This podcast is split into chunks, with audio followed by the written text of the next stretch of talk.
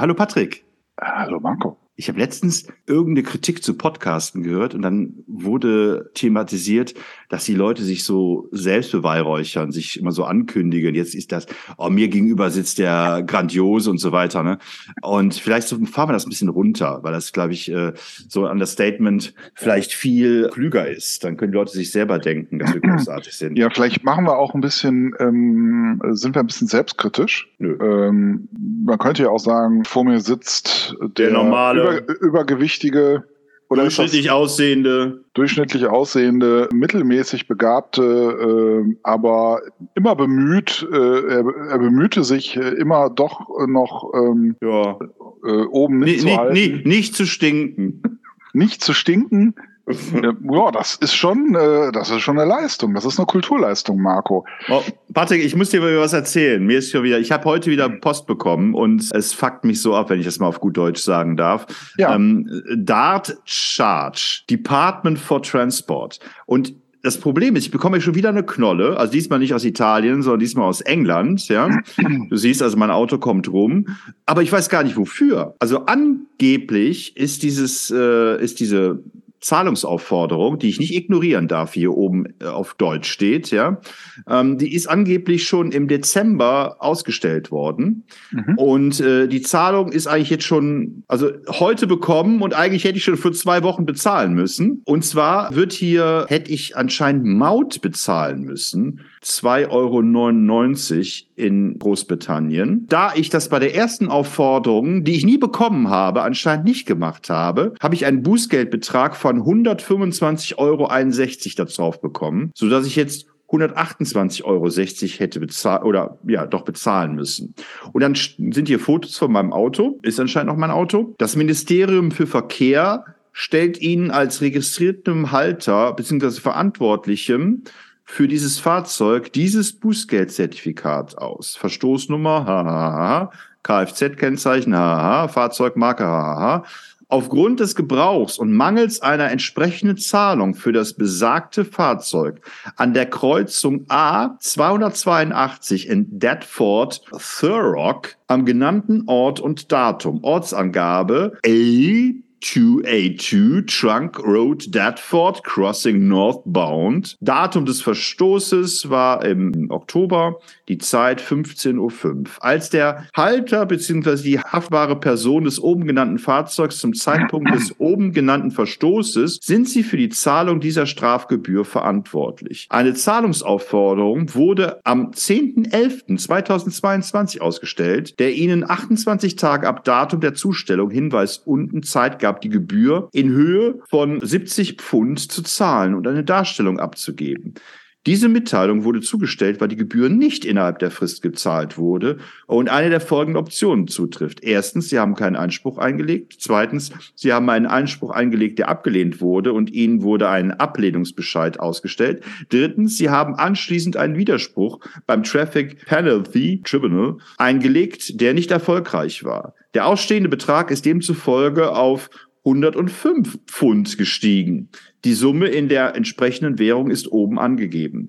Zusätzlich zum Verwarnungsgeldbetrag muss auch der Betrag für die Maut 2,50 Pfund beglichen werden. Warnung, Ihr ausstehender Betrag inklusive aller Zahlungen, die Sie bereits gemacht haben, ist 128,60 Euro. Wenn Sie die Zahlung dieses Betrages nicht innerhalb von 14 Tagen nach dem Datum der Zustellung dieser Gebührenmitteilung leisten, kann der Betrag als Schuld beim entsprechenden Gericht eingetragen und eine gerichtliche Anordnung gegen Sie erlassen werden. Zahlungsmethoden, bla blub. Für mich ist das eine Unverschämtheit. Also ich scheine eine Mautgebühr nicht bezahlt zu haben. Wahrscheinlich habe ich eine Straße benutzt, für die man Mautgebühr bezahlen musste. Jetzt stellt sich für mich die Frage, wie soll ich das bitte schön machen? Also wo hätte ich äh, irgendwie, weiß ich doch nicht. Also ich kenne das aus anderen Ländern, dass es eine Schranke gibt oder, oder ähm, dass man dann da irgendwas abgibt oder nach, woher soll ich denn wissen? Und dann die Ungeheuerlichkeit finde ich, dass die mir schreiben, sie hätten mir schon mal was geschickt. Nein, haben sie definitiv nicht. Ich habe den ersten Brief nicht bekommen. Was für die also, also die, der Grund ist, das Ganze zu verdoppeln. Mhm. Ja, jetzt ist natürlich das Problem bei der ganzen Sache, wenn ich jetzt einen Anwalt einschalte, der ist ja höher als äh, dieser Bußgeldbescheid. Also egal, was ich mache, ich stecke ja drin. Ich fühle mich wie in einem Kafka-Roman. Ja, also mhm. ich wurde eines Morgens erwacht ich und wurde zu Unrecht äh, oder ich wurde verdächtigt, etwas getan zu haben und ich weiß bis heute nicht, was ich ver verkehrt gemacht habe. Ich habe bisher immer gedacht, das passiert in Italien oder in Spanien oder in Polen. Aber dass mir das auch in Großbritannien passiert, äh, haut mich um. Dein Statement dazu, Patrick. Ja, ich finde es auch schwierig. Also, dass die es als gegeben sehen, dass sie irgendetwas verschickt haben. Aber äh, das äh, ist ja in der Regel nicht per Einschreiben oder so. Also, wer hat da die Beweispflicht? Aber wenn ich jetzt nichts mache, dann bekomme ich irgendwann so ein, keine Ahnung, bin ich ja nachher eine Unperson, dann komme ich ins Gefängnis wie Boris Becker. Oder? Ja, ich finde es auch sehr bemerkenswert, dass sich die deutsche Behörde dem so annimmt. Äh, zum einen, weil ja auch äh, Großbritannien ja nicht mehr zur EU gehört und ich irgendwann mal gehört habe, dass man zwar also äh, ausländische Strafgebühren nicht bezahlen muss, aber natürlich dann ein Problem kriegt, wenn man in das Land einreist. Aber offensichtlich scheinen die da mittlerweile auch irgendwie Hilfeverträge abgeschlossen zu haben, Amtshilfeabkommen. Ich habe letztens mitbekommen, dass es auf dem Lidl-Parkplatz bei mir bei der Arbeitsstelle um die Ecke mittlerweile auch ähm, ähm, Sensoren gibt, weil da steht ja, man darf ja nur eine Stunde auf diesen Parkplätzen parken, also Aldi, Lidl und so weiter und so fort. Ja. Und wenn man da länger ist, dann erfasst einen die Zeitschranke und man muss auch eine Knolle bezahlen dafür. Ähm, also man wird nicht abgeschleppt, aber man muss Strafgebühr bezahlen. Das äh, wird ja immer heftiger. Und ich weiß von meiner Arbeitsstelle aus, dass das eigentlich gar nicht möglich ist, äh, dass das Ordnungsamt so etwas ein. Aber anscheinend dürfen diese Supermarktketten dieses Privat quasi verwalten und dementsprechend können sie dann auch dann Bußgelder erheben. Da frage ich mich aber auch, was passiert, wenn man das nicht bezahlt? Ja, ich glaube, dass das wird dann so ein bisschen gewertet wie so ein Parkhaus, was du nutzt, so quasi, dass die dann quasi eine Mietgebühr eintreiben können. Ja, also du als mein Anwalt, du rätst mir wahrscheinlich auch jetzt schnellstens zu überweisen, oder? Naja, ich als dein Anwalt äh, würde dich erstmal fragen, hast du eine Rechtsschutzversicherung? sind Sie Allianz versichert, dann sind Sie voll und ganz versichert. Ja, ja. Wobei ich bin ja Allianz versichert und meine Rechtsschutzversicherung versucht das immer abzuwiegeln. Also dann äh, äh, denn die haben so ein eigenes Beratungszentrum und die sagen immer, nee, ja, zahlen Sie mal lieber. Ja gut, bei Rechtsschutzversicherung, da ist es ja in der Regel so, dass du dann die Erstberatung noch umsonst bekommst. Äh, aber spätestens dann, wenn die Anwälte tätig werden, musst du es ja doch bezahlen. Und jetzt ist die Frage, ob nicht ein Anwalts... Nö, nö, nö, nö, eine Rechtsschutzversicherung. Also das ist ja keine Rechtsschutzversicherung. Ich rede jetzt von der Zusatzrechtsschutzversicherung. Ich rede jetzt nicht von der klassischen Autorechtsschutzversicherung. Ja, und ich rede auch von der Zusatzrechtsschutzversicherung, dass die auch nicht alles bezahlt automatisch. Dass da auch, aber wenn du sagst, die wiegeln ab, wahrscheinlich ist das der Fakt. Also, dass die mich dann wahrscheinlich auch abwiegeln, wenn ich da äh, auftrete. Ja, nee, aber für sowas, das, das geht, glaube ich, schon bei so Verkehrsvergehen und so. Also das, äh, aber egal, ja, ist jetzt äh, ist eine Frage. Also äh, genau, ich kenne jetzt nicht so die die Stundensätze von äh, Juristen für sowas, aber wahrscheinlich wäre für sowas nur ein Brief notwendig und ja, aber die Kosten wären ja mindestens genauso hoch. Hm. Aber man hätte natürlich eventuell recht. So wie der Deutsche, der gute Deutsche, der recht haben so, das, muss. Das, das Problem ist ja wirklich, ähm, ich weiß nicht, ob es da im Internet was dazu gibt, ne? Also wer ist da eigentlich beweispflichtig? Also ich meine, da kann ja jeder behaupten, er hätte einem was zugeschickt. Ja gut, der einzige und, Beweis. Und gerade bei, wir wissen ja, gerade bei der Post ist es ja so, dass da eben doch einige Briefe auch nicht ankommen. Und äh, einige Ämter verschicken es ja auch noch nicht mal mit der Deutschen Post, sondern mit irgendwelchen anderen Lieferunternehmen, die äh, teilweise auch nicht, also sogar vielleicht sogar weniger verlässlich sind. Ähm, also das finde ich schon bemerkenswert. Also so etwas müsste ja tatsächlich eigentlich per Einschreiben oder sowas erfolgen. Mhm. Das, ähm ja, das ist wahrscheinlich das Problem, ne, dass die es nicht, äh, dass da wahrscheinlich gerade der ähm, das nicht EU-Beigehörigkeitsding dazu führt, dass das wahrscheinlich problematisch ist mit der Post. Nee, das, das erste wird ja auch durch die deutsche äh, Verwaltung zugeschickt worden sein. Nee, nee, hier steht Department for Transport. Also es äh, scheint aus äh, Großbritannien zu kommen. Aber die haben natürlich die Informationen, die müssen irgendwie die Informationen her haben, wer der Fahrzeughalter ist. Das werden die sich wahrscheinlich irgendwo eingeholt haben, ne, aus Deutschland. Also man wird vom eigenen Staat verraten. Ja. Von der eigenen. Das würde, würde einem Amerikaner nicht passieren. Ja, die hätten, hatten ja auch den Trump wieder gewählt. Ja. Bevor ich das bezahle, wähle ich lieber Trump nochmal. Mach äh, Straßenverkehr wieder groß. Ja. Ja, äh, äh, wirklich schwieriges Ding. Also ich, ich mich äh, ärgert sowas auch äh, massiv und ja, und ich bin auch überzeugt, dass viele Dinge ähm, auch tatsächlich anfechtbar wären, wenn man sie gerichtlich angehen würde. Aber es kann natürlich auch in eine andere Richtung gehen und dann kriegst du nochmal einen doppelten Schlag. Das ist ja so, arbeiten die auch. Ne? Also wenn du dann da ja irgendwas hinschreibst und sagst, ja, das war aber gar nicht so, dann wirst du noch als uneinsichtig oder sowas dargestellt und dann kriegst du irgendwie nochmal die höhere Strafe oder so. Ne? Das ist ja, äh, das finde ich teilweise auch nicht richtig, äh, wie die ihre Macht äh, ausüben. Ne? Und dass man wirklich auch gezwungen ist, in der Regel, wenn man da überhaupt eine Chance haben will, mit einem Rechtsanwalt irgendwie äh, zu arbeiten. Also dass du als Bürger nicht in der Lage bist, dich gegen den Staat ja selber zu wehren, also mit deinen Mitteln. Ja, Patrick, äh, wenn wir schon bei nicht wehren sind, wie sieht's aus? Äh, was sprechen wir heute? Ähm, sollen wir mal über unser Land sprechen, über was passiert eigentlich, wenn? Was passiert, wenn? Was passiert, wenn äh, wieder in der Eifel ein Vulkan ausbrechen würde? Klimakatastrophe. Klimakatastrophe.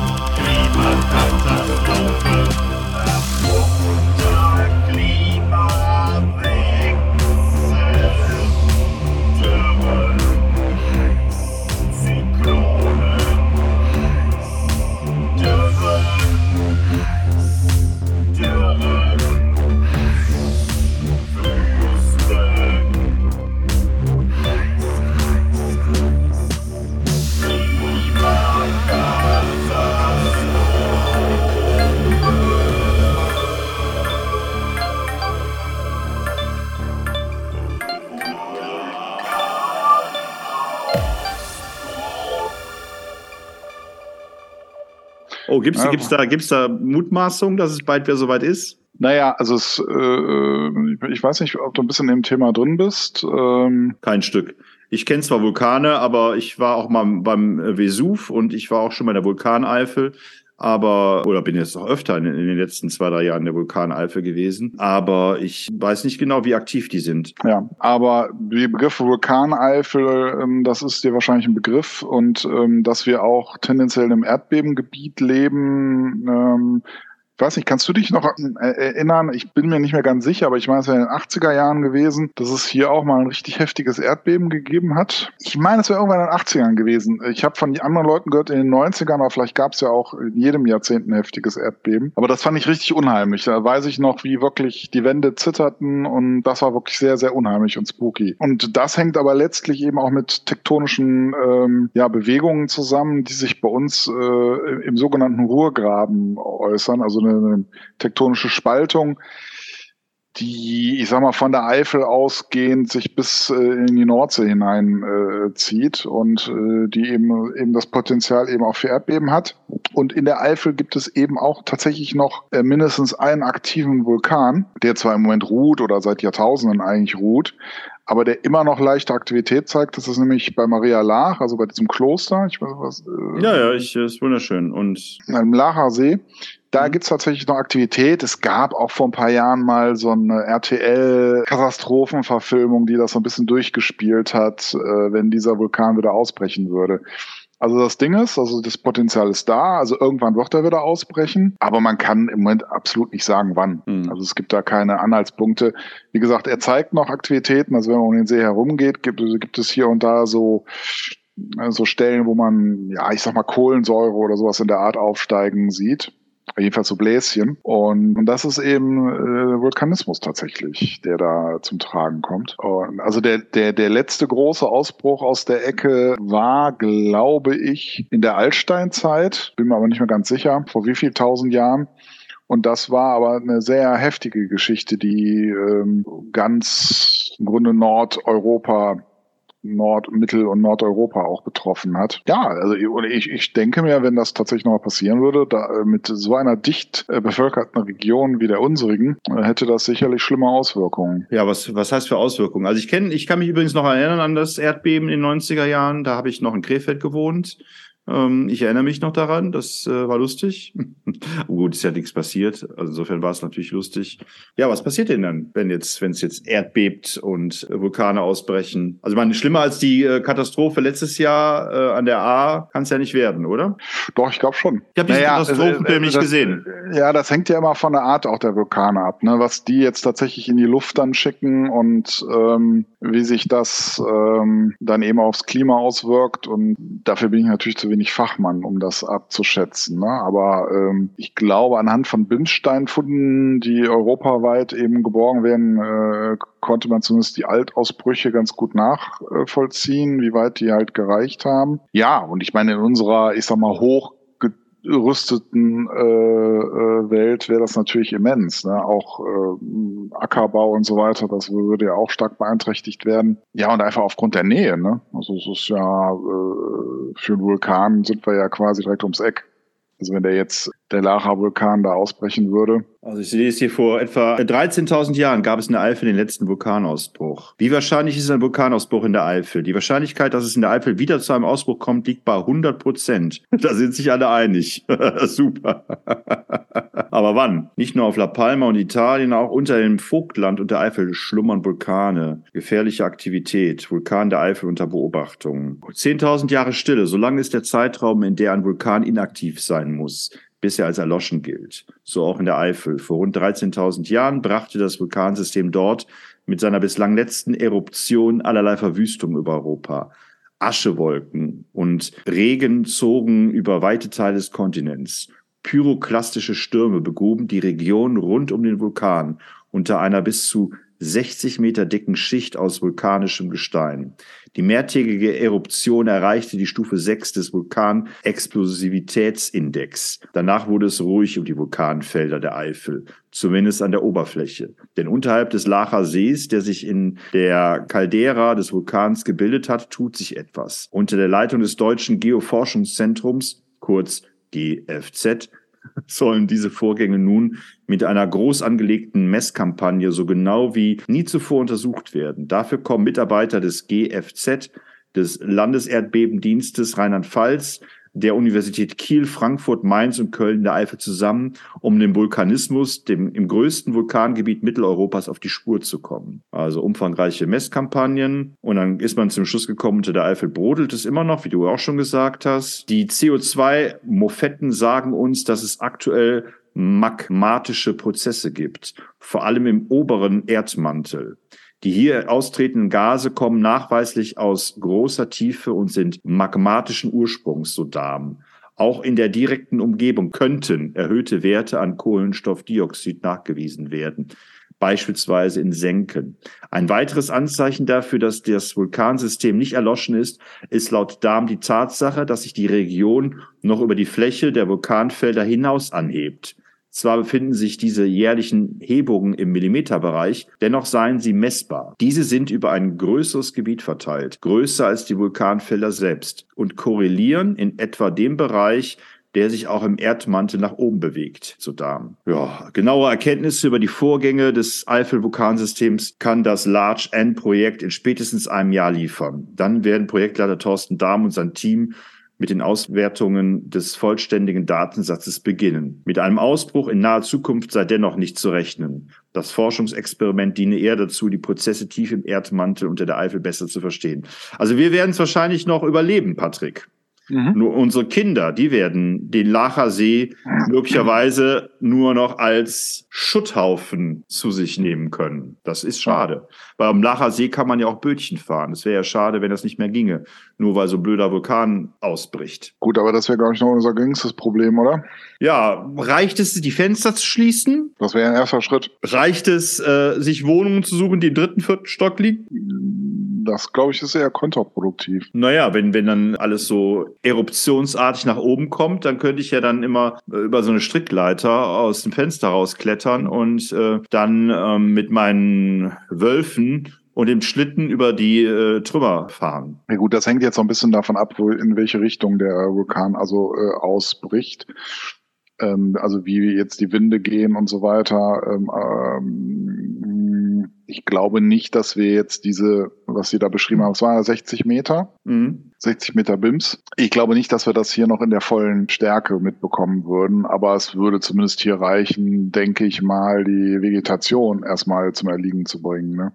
Das heißt, ich könnte jetzt nicht mehr Tomaten-Mozzarella-Salat mit Basilikum essen, weil ich dann müsste dann auf, ich könnte vielleicht noch Mozzarella-Käse aus Italien essen, aber die Tomaten und die ähm, das Basilikum wäre wahrscheinlich nicht mehr frisch. Ja, also ich weiß nicht genau, wie sie es in den Niederlanden halten mit den Tomaten. Ob das Kunstlicht ist, ich glaube aber nicht. Ich glaube, das äh, sind ja Gewächshäuser. Das könnte tatsächlich problematisch äh, äh, sein, weil ich mir vorstellen könnte, dass die, äh, dass der Himmel erstmal ziemlich bedeckt wäre. Wie sieht das mit Elektrik aus? Also könnte ich ein E-Rad äh, könnte ich noch fahren oder werden dann auch die Stromleitungen quasi angeknackt? Na gut, die Frage ist, äh, ob also wenn es jetzt aktuell passieren würde, wären auf jeden Fall könnte ich mir vorstellen, die Braunkohlekraftwerke, die sind ja relativ eifelnah betroffen, ist die Frage. So und dann wäre ja noch die Frage, ob das auch noch irgendwie von Erdbeben begleitet ist oder ob es ein reiner Ausbruch wäre. Ähm, du, meinst, du meinst die Klimaaktivisten, die könnten jetzt am besten aus Lützerath in die Eifel fahren und dafür sorgen, dass der Vulkan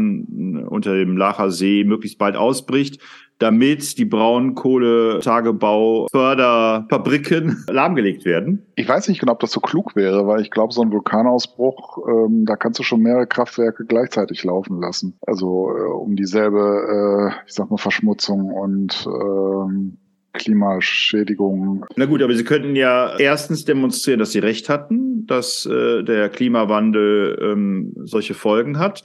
Und Sie könnten RWE quasi ad absurdum führen. Ich weiß nicht. Ja, wir müssen ja mal konsequent denken. Oder bist jetzt so Dieter Nuhr geworden, der alle Proteste per se für äh, pubertierenden Schwachsinn hält. Das nicht, aber man muss natürlich tatsächlich die Frage stellen, ähm, gibt es sozusagen Ziele? Es gibt Klimaziele, die, die, ja. Gibt es Ziele, die ich antidemokratisch äh, durchsetze?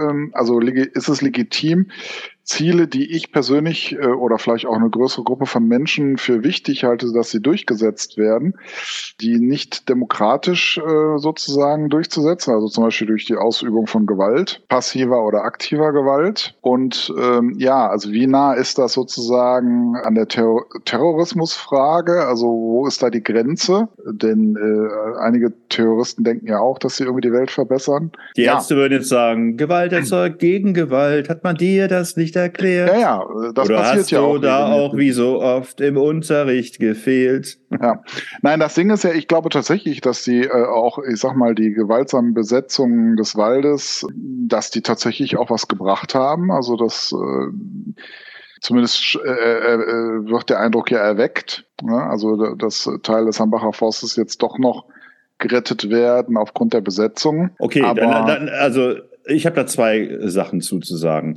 Erstmal finde ich es äh, tatsächlich widerlich, äh, welche Position Dieter Nuhr dazu einnimmt. Ich meine, klar, ich will ihn nicht zensieren, aber ich weiß überhaupt nicht, wofür der noch Applaus bekommt. Ich finde seine Haltung tatsächlich widerlich. Ähm, dann habe ich letztens äh, Extra drei geschaut und ich mag diesen Ehring eigentlich auch nicht so gerne. Den habe ich mal selber persönlich kennengelernt in Köln, weil eine Kommilitonin von mir mit ihm äh, eine Beziehung geführt hat. Und ich mag den Typen einfach nicht. Aber ich fand es äh, eigentlich ganz gut, was er letztens gesagt hat in seiner Sendung Extra 3 irgendwas müssen diese Leute ja richtig gemacht haben, weil ja jeder sagt, ja, so darf man ja nicht demonstrieren. Also alle sagen, ja, Protest ja, aber bitte nicht so.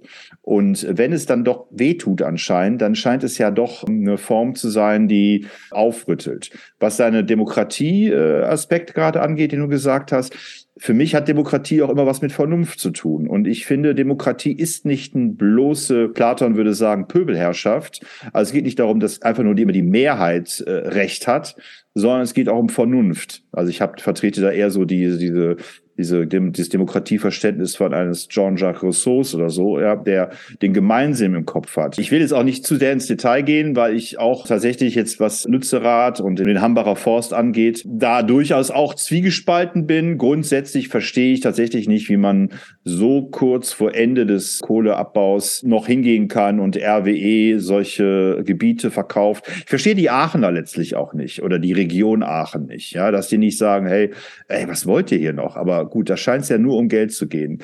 Und das finde ich einfach heftig, weil ich glaube nicht, sowohl die Energiekrise, die ja vorherrscht, wie auch äh, der Ukraine-Krieg und so weiter. Das, das alles rechtfertigt das nicht, weil ich glaube nicht, dass wir diese Kohle noch brauchen, die RWE jetzt da die nächsten Jahre noch rausholt. Ja, du glaubst es nicht, aber du weißt es auch nicht. Ich also weiß auch nicht, aber, aber da, da würde ich dann auch tatsächlich von der Regierung, die ja RWE, die quasi ja einen Kompromiss ausgehandelt hat und ja andere Dörfer gerettet hat, um dann jetzt eben alles auf Lützerath, RWE das natürlich rechtens gekauft hat. Insofern ist natürlich ein Protest dagegen, hat höchstens Symbol Symbolcharakter und keinen rechtlichen Handhabe.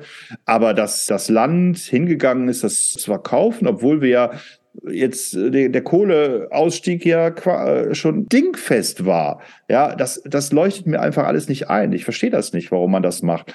Und wahrscheinlich aber, wenn, das war ja, war ja dann Argument, Demokratie, wenn man eine Umfrage machen würde, würden wahrscheinlich tatsächlich die meisten Menschen, die Mehrheit würden wahrscheinlich sagen, ja, wenn wir das noch brauchen, dann sollten wir es auch so machen. Ja. Und da hätte ich dann gerne von der Regierung aber bitte dezidiertere, wie soll ich sagen, Forschungsergebnisse, ob das wirklich sinnvoll ist. Das sind jetzt alles ja, aber, Aktionen, die jetzt stattfinden in den letzten ja, Monaten. Aber das ist ja, aber das, äh, da, da sind wir ja wieder im Bereich, der uns ja auch in Corona verfolgt hat. Äh, wer hat die besten Statistiken? Und, und das ist ja das Problem. Es gibt ja Gutachten, die von eher klimakritischen oder klimafreundlichen, wie man das auch nennen möchte, Gruppierungen ja in Auftrag gegeben wurden Behörden, die sagen, nein, brauchen wir nicht.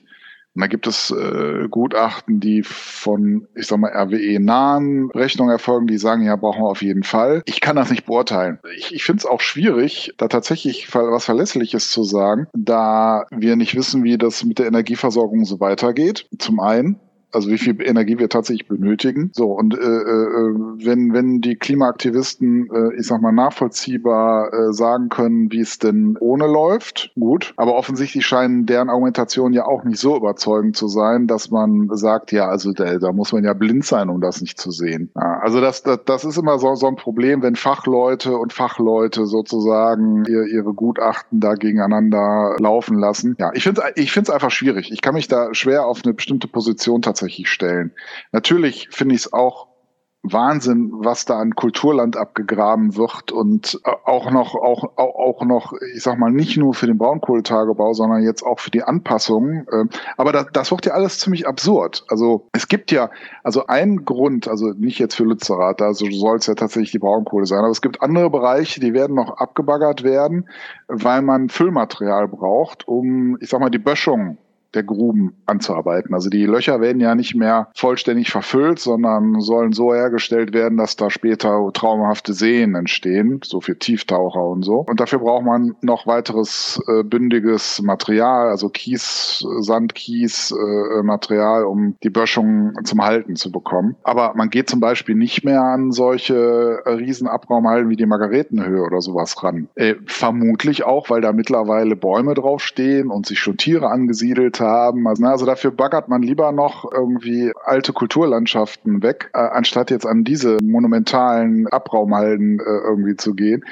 Vielleicht hat das auch geologische Gründe, das weiß ich jetzt nicht. Vielleicht wird irgendein Spezialist sagen, ja, ist doch klar, das kann man gar nicht verwenden oder so. Weiß ich nicht. Aber ich glaube eher, dass man die schönen Berge lassen möchte. Das ist ein Riesenberg. Ich weiß nicht, äh, wahrscheinlich mittlerweile mehrere hundert Meter hoch. Mittlerweile auch teilbewaldet zumindest. Ja, also, äh, aber jetzt so mein, ich sag mal, mein kleiner Menschenverstand würde sagen, ja, dann nimmt doch das Zeug und verfolgt die Grube damit. Ja, man verkauft, weil, weil du auch von Kultur sprichst, ja, man verkauft ja sogar diese äh, Ausgrabungsorte, sage ich jetzt mal so, ja, als Kultur. Ja, wenn du mal mittlerweile da die äh, A4 langfährst, dann kannst du runterfahren und dann kannst du dir von irgendeiner Aussichtsplattform kannst du dir dann diese riesen Löcher anschauen mhm. und so weiter. Ich meine, ich, war, ich selber war da jetzt noch nicht, weil ich das jetzt für mich nicht so erhebend und erhaben und spannend finde. Aber ist es aber. Ist, genau, das ist es ja auch. Aber was schaue ich mir da an? Ich schaue mir an, was der Mensch für einen Schwachsinn da macht. Ja, äh, ja, einerseits schon. Aber das ist ja immer das. Aber auch das ist faszinierend, dass der Mensch das trotzdem überhaupt hinbekommt, 450 äh, Meter tiefe Löcher zu graben mit Dinosaurier großen Baggermaschinen. Ähm, da kann ich mir auch Wetten das anschauen, wie so ein Bagger verschiedene Korken von Bierflaschen öffnet. Dann kann ich auch sagen, was ist der Mensch? Aber es ist tatsächlich faszinierend, vor allem, weil du da die kompletten Erdaufschlüsse eben auch siehst, über mehrere hundert Meter. Ne? Es, es hat so eine ganz komische Stimmung. Also mich hat das immer so ein bisschen, ich habe ja eine Zeit lang auch im, im Braunkohletagebaugebiet gearbeitet. Das hat schon sowas von Jurassic Park. Ja gut, liegt vielleicht auch daran, dass ich kein großer Fan von Jurassic Park bin. Ich bin ja damals Und bist du eigentlich überhaupt Fan? Ach ja, die Ärzte. genau, ich bin damals mit dir in Jurassic Park 1 gegangen, nur um den Trailer für die Reunion der besten Band der Welt zu sehen. Ja.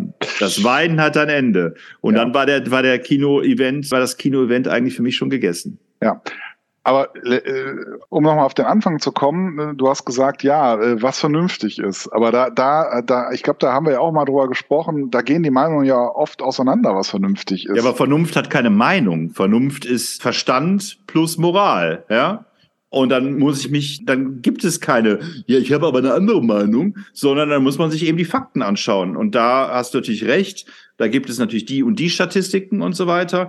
Aber dann muss es eben auch äh, kompetente Menschen geben, denen ich vertraue als Wissenschaftler, weil sie eben nicht umsonst sich mit der Materie auseinandergesetzt haben. Ja, aber das sind ja alles Wissenschaftler. Ja, außer die, die die Statistiken für die Bildzeitung herbeischaffen. Das sind, glaube ich, keine. Das sind bestimmt auch Wissenschaftler.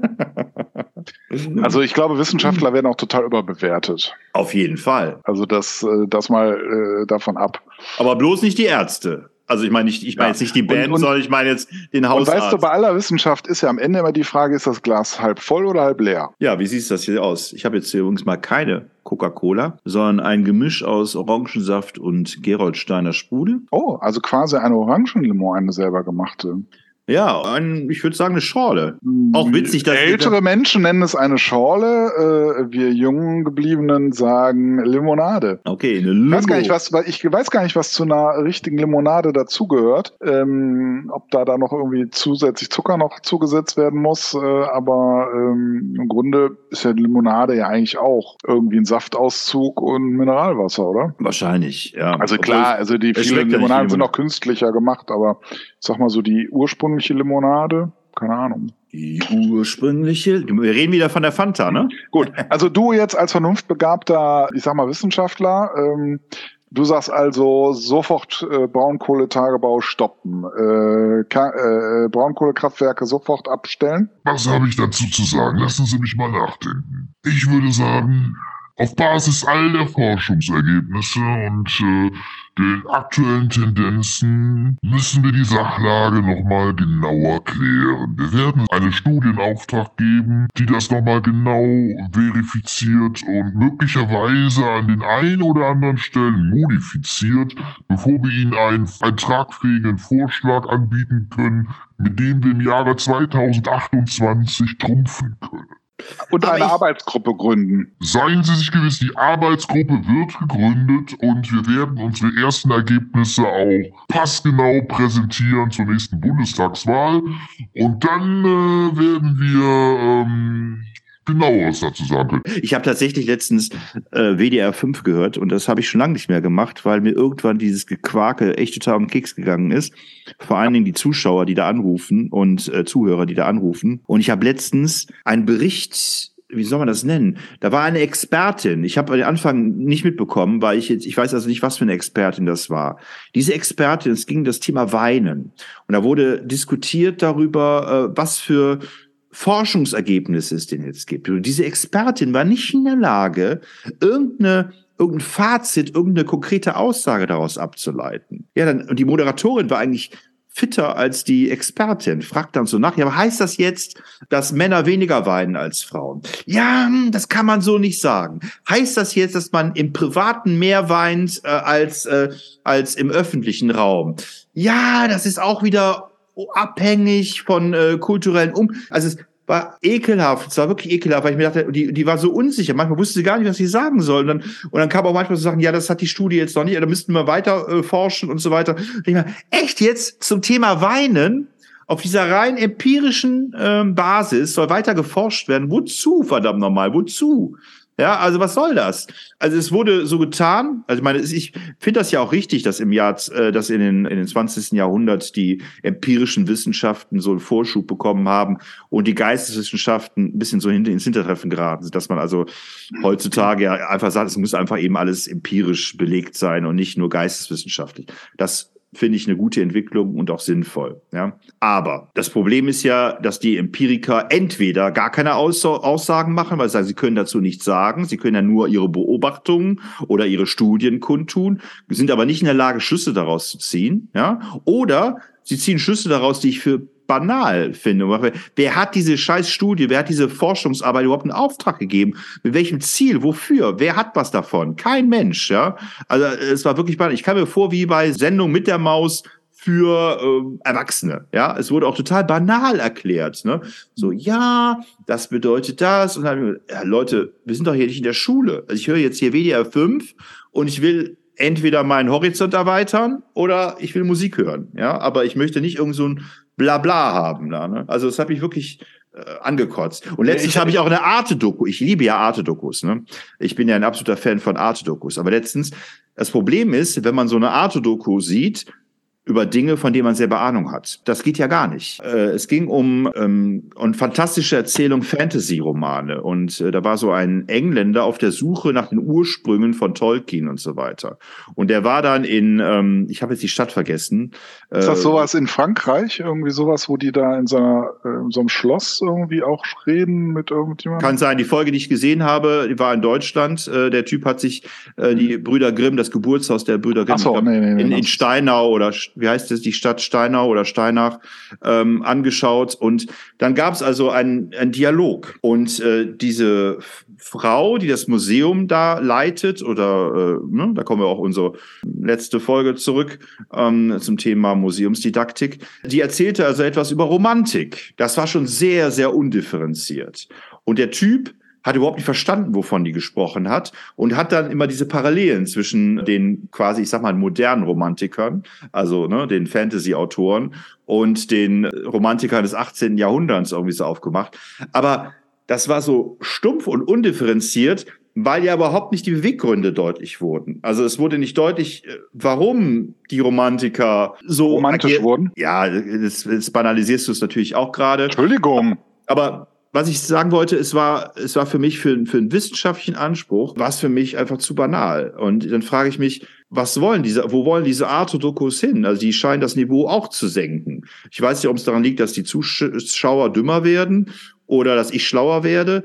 Jedenfalls fühle ich mich nicht gut unterhalten mehr davon. Ja, aber das ist, das ist, aber das ist immer das Problem, wenn man sich mit was auskennt, Marco. Also Ja. bei den anderen Themen kennst du dich nicht so gut aus und da denkst du, Arte recherchiert das perfekt. Ja, aber sobald man eben ein bisschen Einblick in eine Thematik hat, ähm, ja, erkennt man dann vielleicht auch die Schwächen von so einer Reportage oder von so einem Format. Also mir geht das ja oft, wenn es irgendwie ums Mittelalter äh, geht oder Mittelalter thematisiert wird. Das war ja auch ein Punkt. Das war ja auch ein Punkt. Warum das Mittelalter so eine Relevanz hat äh, für die Romantik, ja, Mhm. und natürlich auch später für die Fantasy-Autoren und Mhm. so weiter. Mhm. Und das wurde gar nicht gut geklärt. Das wurde überhaupt nicht gut geklärt. Äh, Jetzt, wenn wir jetzt mal die, die, die äh, Epoche der Romantik nehmen, also die Literaturperiode der Romantik nehmen, Mhm. dann ist ja die, die Hinwendung äh, zum Mittelalter vor allem dem geschuldet, dass man sich von der Antike entfernen wollte. Ja, weil die Antike eben dieses regelhafte, dieses gemäßigte, dieses, dieses sehr auch fast schon rationale irgendwie an Strukturen vorgegeben hat. Und dann war eben das Mittelalter quasi der, der Gegenentwurf dazu. Aber man hat sich nicht gedacht, ja, das Mittelalter, warum nicht und so weiter. Ja, ist ja, liegt ja schon an der, an der Begriffsbildung, ja, dass im Deutschen das Mittelalter irgendwas zwischen Antike und Neuzeit ist, ja, und in Großbritannien oder in, in England ja sogar Dark Age genannt wird, weil man einfach so kaum was äh, du wusste oder weiß oder weil es eine äh, Zeitperiode war, die man gar nicht so wichtig genommen hat. Ja, und dann aber das Mittelalter als, wie soll ich sagen, als Sehnsucht, als so. ja, als ja genau, äh, lass auch Kult- Kulturstufe als als als zu erreichbare Kulturstufe zu sehen, das stimmt einfach nicht. Also jedenfalls äh, nicht, wenn man das im Hinblick auf die Hinwendung der Romantik sieht. Ja, man hat sich das jetzt nicht einfach äh, so, ja, das ist jetzt die beste äh, Zeitperiode, ne? sondern man hat sich gedacht, okay, nee, wir wollen weg von der Antike. Was haben wir? Mittelalter, Identitätsstiftung. Ja, wir wollen ein Staat sein hier in Deutschland. Ja, aber du weißt das ja auch alles. Und dir muss ich das ja nicht erzählen. Mhm. Jedenfalls fühlte ich mich halt von Arte etwas ähm, schlecht unterhalten. An sich gucke ich Arte-Dokus auch sehr gerne, weil die, weil ich finde, dass die äh, häufig einen, ähm, ja auch visuell irgendwie einen anderen Ansatz irgendwie verfolgen als viele andere Formate. Aber man muss da auch wirklich kritisch hingucken. Ja, also die, das ist auch nicht immer alles so bombig recherchiert, was die da machen. Ne? Auch wenn man das Gefühl hat, durch die äh, Visualisierung, dass das irgendwie intellektueller oder künstlerischer und so weiter alles ist. Aber da stimmt eben auch vieles nicht. Wie fit bist du eigentlich mit den drei Musketieren, Alexander Oh? Naja, ich habe die Filme gesehen. Ah. Ich habe ein, ein Hörbuch mal gehört, äh, aber ich habe nie den Originalroman gelesen. Ah, ja, den Originalroman habe ich, obwohl ich habe damals am Flohmarkt habe ich äh, mir den Band damals in Willig übrigens 20 Jahre später äh, auf dem Flohmarkt geholt äh, oder ähm, auf dem Bücherbazar und äh, meine Mutter hat mir das damals vorgelesen als Kind, weil ich war fasziniert von diesen Abenteuerfilmen und ich fand ja gerade die diesen Film, was war es 60er 70er Jahre, der so ein bisschen ähm, ja, äh, Pop, äh, Pop-Art-mäßiger war, ne, mit äh, Michael York oder so. Ja, ja, ja. Ähm, den, den, den fand ich total faszinierend. Und jetzt war nämlich auch eine Arte-Doku über, über D'Artagnan. Und da wurde halt der historische D'Artagnan ähm, rausgefiltert, also woran äh, Dumas sich orientiert hat. Wobei auch da das Ergebnis war, es gibt nichts über D'Artagnan zu sagen. Ja. Klar, es gibt, äh, es gab diesen, diesen Menschen, der auch tatsächlich Musketier war. Und man kann äh, äh, mit fünf Sätzen seine Jugend beschreiben. Er konnte gut reiten, er konnte fechten und er kam aus ja, mittelarm äh, und ähm, ist dann eben ähm, Musketier geworden. Und dann hat man noch so ein paar äh, Daten über die Musketiere, aber was er dann wirklich, also dieser, ähm, dieses Vorbild, also dieser historische D'Artagnan, was er dann wirklich für Leistungen erzielt hat, da lässt sich überhaupt nichts drüber sagen. Das heißt auch wieder, wurde also ein tierisches Thema aufgebaut, so der echte D'Artagnan, ja, und jetzt erfahren wir alles. War Dumas selber D'Artagnan? Ne? Jedenfalls finde ich das auch mal ein Thema für unseren Podcast, das wollte ich sagen. Also wenn du mal Lust hast, würde ich gerne mal wie, wie die drei Musketiere, wobei mich da eher fasziniert diese Melodramatik. Der hat ja, Dumas hat ja en masse Romane geschrieben, so Fortsetzungsromane.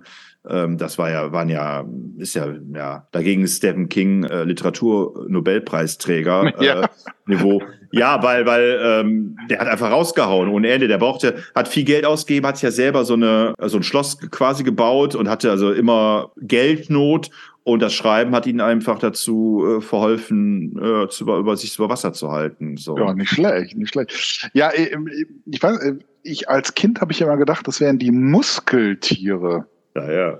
Erst viel später ist mir äh, klar geworden, dass es um die Musketenträger geht. Und weil das aber in den meisten Filmen ja auch so gut wie keine Rolle spielt. Ich glaube, erst in dem Film mit Michael York, glaube ich, benutzen die auch ab und zu tatsächlich mal eine Muskete. Ja. Äh, äh, aber in den älteren Filmen äh, sind das einfach nur Degenfechter. Äh, da kommen meines Wissens gar keine Musketen vor. Ja, ich habe ja erzählt, dass ich ja diese Reihe, die äh, Sieben Leben des Falken, ähm, so toll finde, die Comicreihe. Und da werden auch immer so Anleihen an ähm, die drei Musketiere reingebracht. Die tauchen dann so als Nebenfiguren auf. Das ist immer ganz witzig. Ähm, aber der Heinrich der Vierte hat das wohl quasi vorgedacht. Äh, Ludwig der 13., sein Sohn, hat dann die Musketiere eingeführt.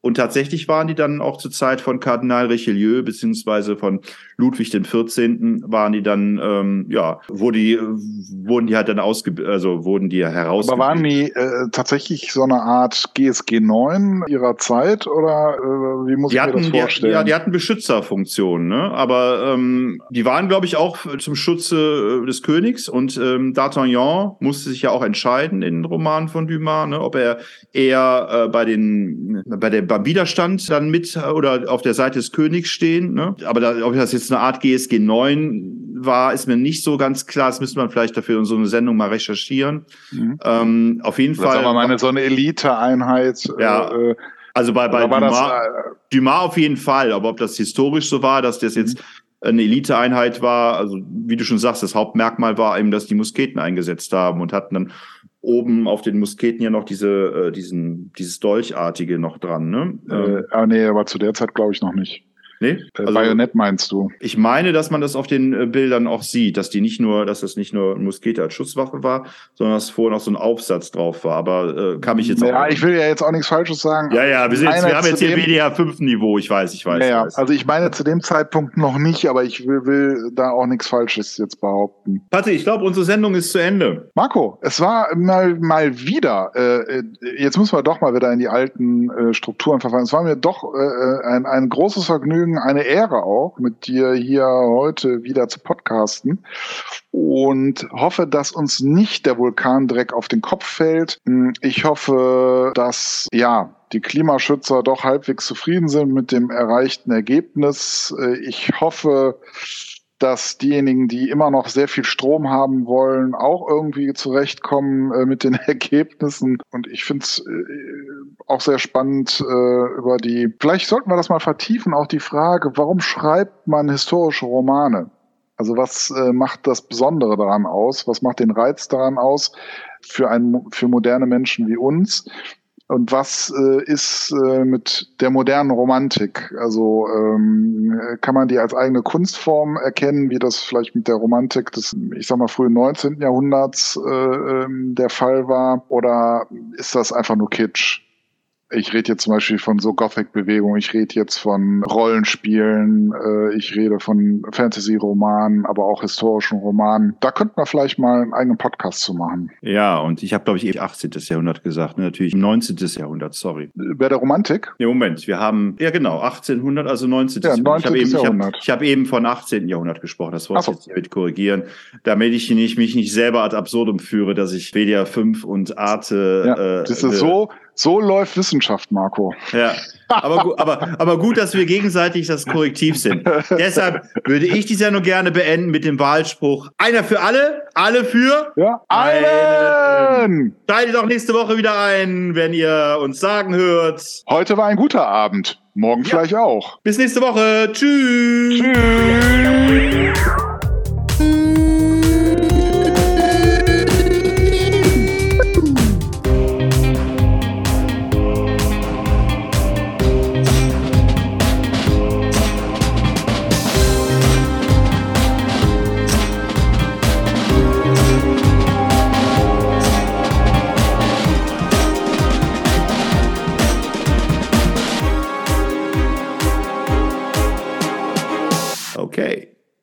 Haben wir denn noch Zeit, Marco? Auch ein bisschen normal zu reden? Normal? Klimakatastrophe, Klimawandel.